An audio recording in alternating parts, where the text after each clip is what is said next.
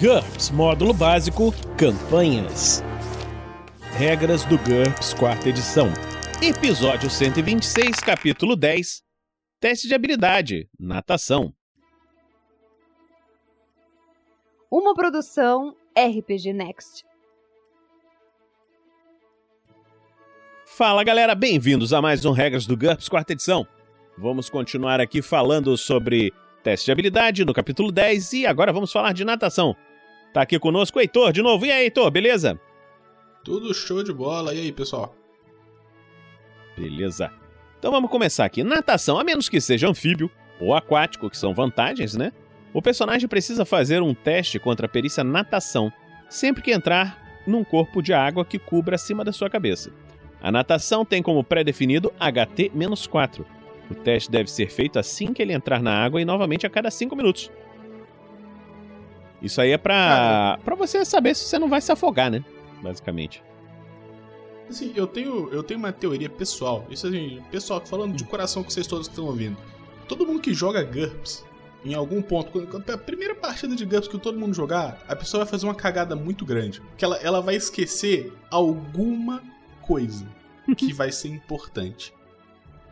O, os bonecos lá no, no, Floresta Negra esqueceram cavalgar, sendo que eram todo mundo cavaleiros, ninguém conseguiu subir no cavalo. Tem uhum. gente que tem problema com perícia de escalada, que cai de montanha porque não consegue subir nas coisas. A natação não dá para deixar, não, não dá para ser mais efusivo sobre coloque natação na sua ficha, vai custar um ponto. Não custa muita uhum. coisa. É, é, só um ponto. Coloca a natação ali, você vai precisar. Literalmente salva a vida. É, exato. Assim, vai, coloca.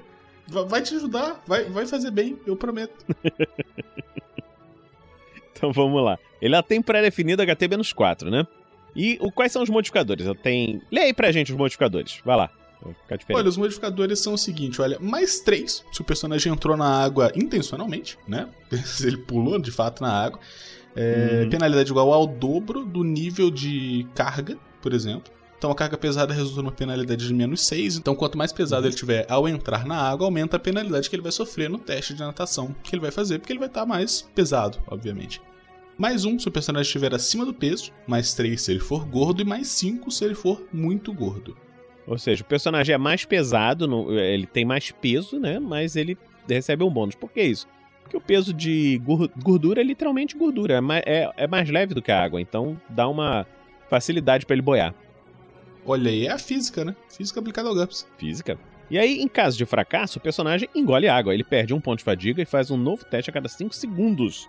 Até se afogar, ser resgatado ou obter sucesso no teste de natação e conseguir tirar a cabeça para fora d'água. Olha que desespero! Você falhou o primeiro teste, começou a engolir água, aí vai perdendo um ponto de fadiga a cada 5, faz um novo teste a cada 5 segundos, vai perdendo fadiga, fadiga, fadiga, até, até se afogar. Acabou a fadiga, você se afogou. Ser resgatado, obter sucesso num teste de natação. É assim, é o quanto você quer tornar mortal essa campanha para personagens Exato. que não sabem nadar. Eu diria que 100%. Depois. se você não sabe nadar e pulou na água, a culpa é sua. É, verdade. Depois de se recuperar, ele deve fazer um novo teste depois de um minuto. Em caso de sucesso, ele volta a fazer os testes a cada cinco minutos. Sim, o personagem pode gritar para pedir ajuda. É aquela coisa assim, tá se afogando, socorro, socorro, consegue pedir ajuda. Um personagem também pode tentar se livrar de armaduras, etc., depois do primeiro sucesso no teste de natação. Ele deve fazer um teste contra DX para cada item que tenta remover, com uma penalidade de menos 4 para remover escudos, capacetes ou armaduras peitorais. Um fracasso indica que o personagem engole água e sofre as consequências descritas acima. Olha só, é, por exemplo, aquela coisa, estão lá os caras lutando assim e você empurra lá o paladino dentro do, da água, dentro do lago. Aí tá lá o paladino afundando com a armadura de placa, porque não vai conseguir. A base de carga dele não vai conseguir é, flutuar. E ele tem que fazer um teste de DX para soltar cada item. Quando chegar a zero pontos de fadiga, o personagem deve fazer um teste de vontade a cada segundo para não ficar e provavelmente morrer em seguida, a menos que seja resgatado. Aí tem as regras de sufocamento que nós vamos ver depois. Então, lembrem-se, amiguinhos, não pulem na água com armaduras. E se você estiver com armaduras, afaste-se dos corpos de água, que os seus inimigos vão tentar te empurrar para dentro da água. Exatamente. Você tá Velocidade... num penhasco e tem água embaixo, manda, pro, manda o ladino ficar na beada, cara. Exatamente. Fala, você fica lá, eu fico aqui dentro. Uhum. Velocidade de natação. As criaturas terrestres, como humanos, têm um deslocamento aquático igual ao deslocamento básico sobre 5, arredondado para baixo. Embora seja possível modificar esse valor ligeiramente. Nós vimos isso quando falamos em deslocamentos em outros ambientes num cast passado. O deslocamento aquático mínimo para esse personagem é de 1 metro por segundo, ou seja, mesmo que você divida, divida, divida e tal, penalidade, não sei o que, no mínimo ele vai conseguir nadar 1 metro por segundo. Criaturas anfíbias e aquáticas têm deslocamento aquático igual ao seu deslocamento básico total, ou seja, ela já vem com o corpo, com poder, ou seja lá o que for, pronto para ela se deslocar normalmente na água. No caso de nados de longa distância, use uma escala de 10 segundos. O número de metros que um personagem é capaz de nadar em 10 segundos é 10 vezes seu deslocamento aquático modificado para baixa função da carga. Por exemplo, alguém com deslocamento aquático 1 e carga pesada nadaria 4 metros em 10 segundos. É uma simplificação da regra, né? Por causa hum. de nados de longa distância. Tipo, se você não tá usando, sei lá, um grid de batalha, por exemplo, que se hum. você não tá, tipo, efetivamente nadando um turno de cada vez, se, sei lá, putz, a gente hum. tem que atravessar um lago, é, usa uma escala de 10 segundos, hein? O custo em fadiga. Cada um minuto nadando em velocidade máxima, o personagem deve fazer um teste contra o maior valor entre seu HT e seu NH em natação. Em caso de fracasso, ele perde um ponto de fadiga. Quando um personagem é reduzido a menos de um terço de seus pontos de fadiga, divida pela metade seu deslocamento aquático. Ah, tá. É porque aí é, o personagem consegue nadar, tá passando nos testes bonitinho, mas ainda assim ele tá se cansando, né? É verdade. Se estiver nadando vagarosamente ou simplesmente boiando, o personagem faz um teste a cada 30 minutos. o cara não tá nadando, né? Só tá largado lá, só tá boiando. É, é aquela coisa da piscina, assim, é, brincando. Exato. Salvando vidas. Vai lá, Heitor, você que é um paladino, como é que salva vidas?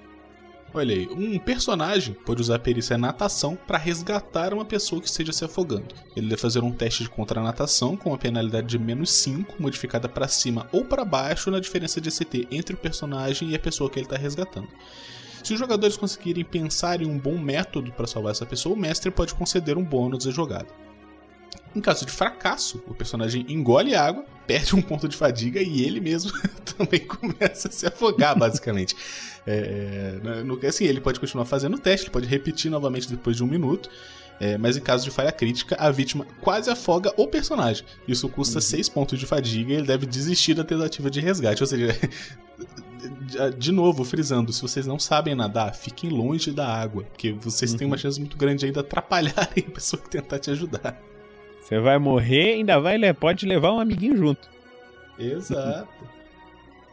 Vamos falar aqui sobre prender o fôlego. Aventureiros muitas vezes precisam prender o fôlego, seja para mergulhar ou para sobreviver a gases venenosos, estrangulamento, vácuo, etc. Prender o fôlego no vácuo é uma péssima ideia. HT de determina o tempo que um personagem é capaz de prender seu fôlego, como mostrado a, a seguir. Sem esforço, por exemplo, sentado, quietinho, meditando. HT vezes 10 segundos é o tempo que ele consegue manter a respiração presa. Esforço moderado, por exemplo, operando um veículo, fazendo movimentos leves na água ou caminhando, HT vezes 4 segundos. Esforço pesado, por exemplo, escalando, combatendo ou correndo, HT segundos.